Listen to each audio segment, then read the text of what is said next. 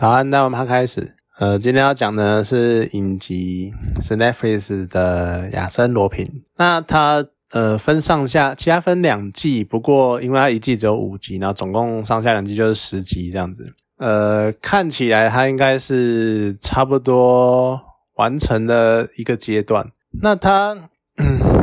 不得不说，看完之后是蛮失望的。因为它到最后就变成一个，你可以把它想象成是一个亚森罗平同人志的那种感觉，就是它变成说，它当然并不是完整的在描述亚森罗平的故事，它就只是一个算是普通的犯罪影集，只是罪犯他的特点在于他非常的喜欢亚森罗平，他把亚森罗平当做他的一个崇拜的对象，然后所以他很多东西，然后很多。元素什么都在致敬亚森罗平的那种感觉，但是到了后段，好应该这样讲，他一开始还有在造亚森罗平的小说的那种意味，就是他是一个主角，虽然说他是一个黑人，这可能对很多人来说也是一个蛮争议的，就是那种充满政治正确的感觉。但是好，虽然他说他是一个黑人，可是他就是一个呃，他从小爸爸就被认为是偷项链的人。然后偷了一个所谓的皇后的项链，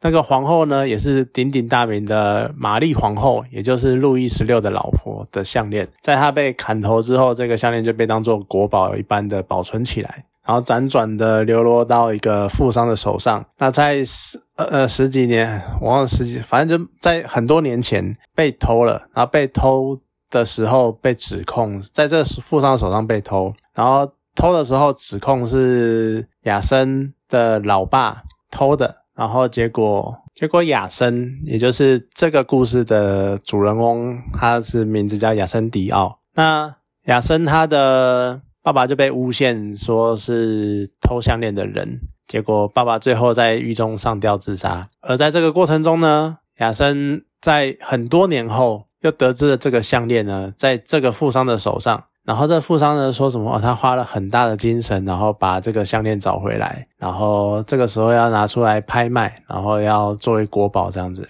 那这一段故事呢，其实就在致敬了亚瑟罗平小说一其中一个案子，就是女王的项链，就是呃还是也是王后项链之类的，反正就是就跟小说剧情一样，也是亚瑟罗平他小时候他的忘记是奶妈还是妈妈之类的。就其实是亚森自己偷的，可是他好像就是不爽之类的吧。结果因为大家没有想到是一个六岁的小男孩偷的，结果大家就诬陷了他的妈妈偷了这个项链，结果导致他们一家被赶出来，赶出那个主人的家里面。然后，然后，然后罗平他也不好意思揭发真相，所以他就慢慢的一点一点的卖，然后卖掉那个上面的珠宝，然后让他们一家这就一直维持生活到他长大这样子。所以算是致敬了小说的情节，而他整个铺陈啊，在罗浮宫的时候，对，在罗浮宫这第一个案子的时候，他整个铺陈啊，就很像，完全有描绘出来那种亚森罗平那种呃侠盗，然后那种绅士，然后他就是很大方，然后很优雅，然后神出鬼没。然后又那种很会易容，然后你看不见他，或者是他总是有办法脱逃，或者是用各种巧妙的手法，然后精密计算的轨迹，然后在游走在正反两方之间，然后可以顺利的偷掉东西，然后也避免黑吃黑，然后这样描写的描写的很好，而且还。很有趣的去解释了，就是他那种易容术利用人类的心理的，呃，一般人的心理那种感觉，就是你看还会讲说什么？因为他是呃伪造伪装成那个清洁工，然后大家不会检查清洁工的乐清洁工带的清洁用品里面有什么东西，因为大家不在意，然后大家也不会在意垃圾堆里面有什么东西，因为不在意，他就强调巧妙的利用了这两个方式当做工具跟赃物的运输过程。而且因为大家不在意清洁工，所以清洁工的出入口呢跟大家的不一样，所以他扮成清洁工进去，然后再转换成贵宾进场，然后当成为贵宾进场之后呢，他再转换成他再转换成那个清洁工出来，那在这个过程中呢，就完美的。呈现了易容术的前后以及那个身份的差异，导致他完全不会被人家认出来，因为大家想都没有想到这样子。然后一开始说到哦，真的好棒，然后那种那气氛做得很好，但是后面呢，不好意思就烂掉喽，因为他后面就开始很多东西就变成是硬凑，就好像罗宾他知道了当年项链这件事情的真相，然后他想要去有点类似复仇，然后揪出那个富商肮脏的一幕，因为你也不难。理解就是当年那个项链呢，其实从来都没有离开富商手上过。他呢就只是一个假的窃盗案，然后骗保险金啊。刚好这个假窃盗案需要一个代罪羔羊，所以就找到了他，所以就赖在他爸身上，然后导致他爸的自杀。而他这个富商利用那个保险金就继续维持他的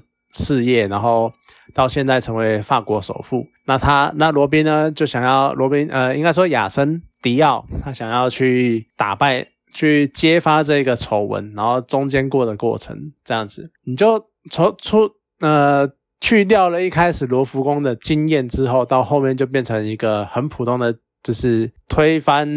邪恶的手、邪恶的呃商业巨子的那种感觉，就一个很普通的故事。然后他后面就也并没有这么的亚森罗平了，就是他开始就变成说，只是很普通的那种追逐。警匪追逐，然后追逐战，然后你说什么加什么元素什么，也只是他那种各式各样莫名其呃，好，可能要没有到莫名其妙，他各式各样看似巧妙的易容方式，可是其实那个变装程度感觉就跟克拉克肯特拿下眼镜之后就变成超人那种感觉，然后超人戴上了眼镜，他就可以变成克拉克肯特那种程度的易容，然后大家都认不出来，所以他变成。就这一段，你会不会觉得说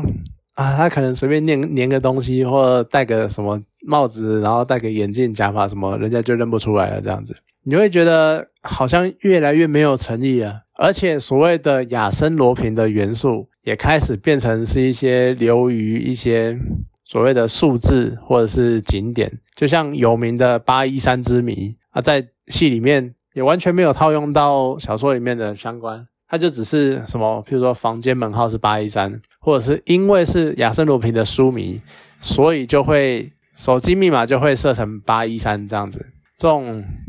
流于标签符号化的呈现方式的致敬方式，完全不会带入到，完全没有带入到故事里面。故事里面就只是很普通、很普通的警匪追逐。然后你看像地名哦，还去致敬什么奇岩城。哦，然后那个齐岩城看到那一幕，真的觉得超棒的。结果就只是一个观光景点，然后大家就跟耶拍个照打卡，然后结束了，然后这边发展下一段剧情，完全没有去带到齐岩城它的特殊的地方，然后是讲到一些那边的故事干嘛的，完完全没有啊。然后就一直在酸什么。呃，像那个警察开开玩笑就讲说什么，诶，我看到亚森，我看到了亚森罗平，那他戴着高礼帽，然后戴着单边眼镜，因为这是亚森罗平最著名的形象，就只是变成一种那种 cos 的感觉，就是你就会觉得说，我真的只能说觉得很可惜。虽然说不得不讲，他可能想要避免去变成一个法国版的福尔摩斯，也就是之前那个新世纪侦探福尔摩斯。呃，不，新世纪福尔摩斯就是类似改编福尔摩之前那个很很红的 BBC 的那个英国剧嘛，就是改编福尔摩斯的探案，然后变成现代版。他可能想要避免那个样子，或者该说，我也不知道他到底是想要怎样。因为他一开始王后的项链还有一点点那种味道，但是到后面又变成很普通的犯罪犯罪影集，所以我其实也不太懂编剧到底是想改呢，还是不想改呢，就变得有点。四不像，或者是到时候就真的就变成同人志而已。我觉得真的是算蛮可惜的啦。要不然你真的照照原呃照亚森罗平的故事发展的话，其实亚森罗平是一个非常有魅力的人，因为他真的就跟小说里面描述的一样，他一来是侠盗，大家对于那种侠盗总是有一种很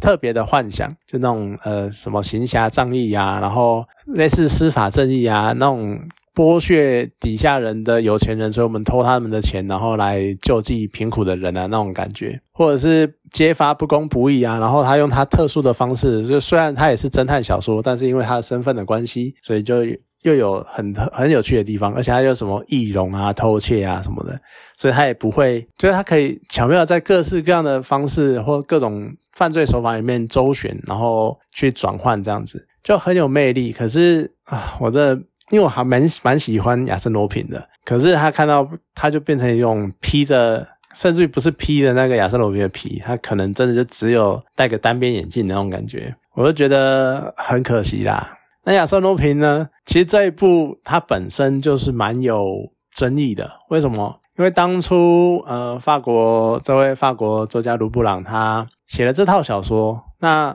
当时就已经很多争议，就有一些译文呐，是讲说什么呃，他其实就是为了那种，因为当时英国创造了。呃，有柯南道尔创造了福尔摩斯这么这个这么成功的角色，所以呢，他们英法一直都是世仇，所以法国人也觉得说我们不能输，我们要创造一个属于我们的经典角色，所以就创造亚森罗平。甚至于呢，在亚森罗平系列里面，他还让亚森罗平跟福尔摩斯、跟夏洛克福尔摩斯一起对决，然后对决了五六次，然后好像都是罗平占上风或者是平手之类的。就有点把福尔摩斯压着打，所以那个时候也引发福尔摩斯迷的不满。那当然，这算是蛮有争议的。所以其实你真的要讲说，在侦探小说史上的地位，好像亚森罗平的地位其实真的没有像我们这么熟知的这么高。可是这也有可能就是，好了，毕竟我也是大概一些印象得来的，我也不知道到底是什么情况。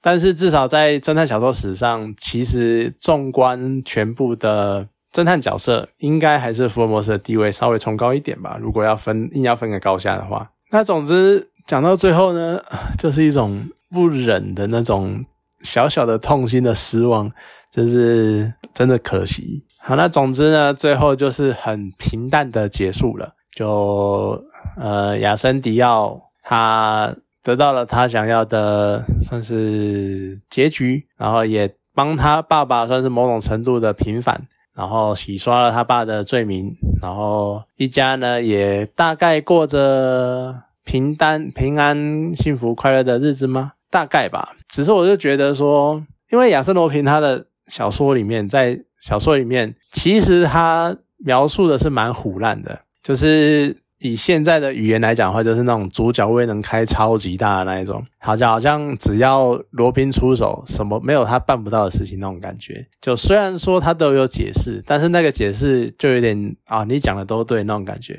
小时候会觉得，小时候看觉得哦超神超厉害，长大就会觉得干你真的是超虎烂这样子，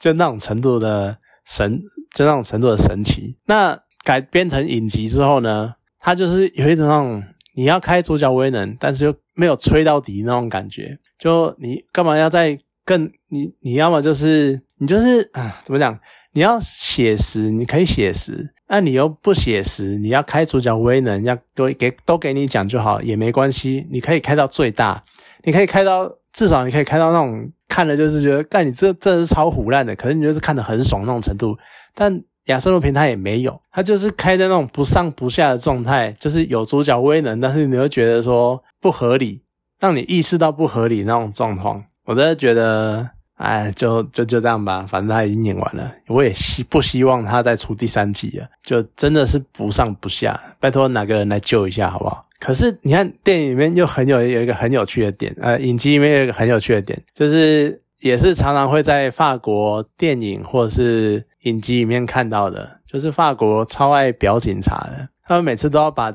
警察描述的那种超无能、超废、超弱这样子，就真的是好啦，你可能会觉得。看到会觉得说，大概也就是因为他们的警察真的这么废，所以亚森迪奥才能够随便戴个眼镜、戴个帽子就骗过一堆人，骗过警察的追捕那种感觉吧。甚至于是那种路人都比你厉害，路人都可以拿报纸起来对，然后发现这个是变装后的亚森迪奥，但是警察看半天看不出来，就真的是都把演警察演的超废了。而且像你看，像之前的那个终极杀阵那个计程车的那一个也是一样啊。就是横冲直撞，然后所有的罪犯、所有的罪案，然后线索都靠一个计程车司机来解决、来追捕，然后警察就只会撞车，然后用各式各样优美的音乐撞车飞翔，这样你会觉得法国人到底是多爱表警察，真的是很有趣。你可能可以还还可能可以牵扯到，就是法国很讨厌政府，但是又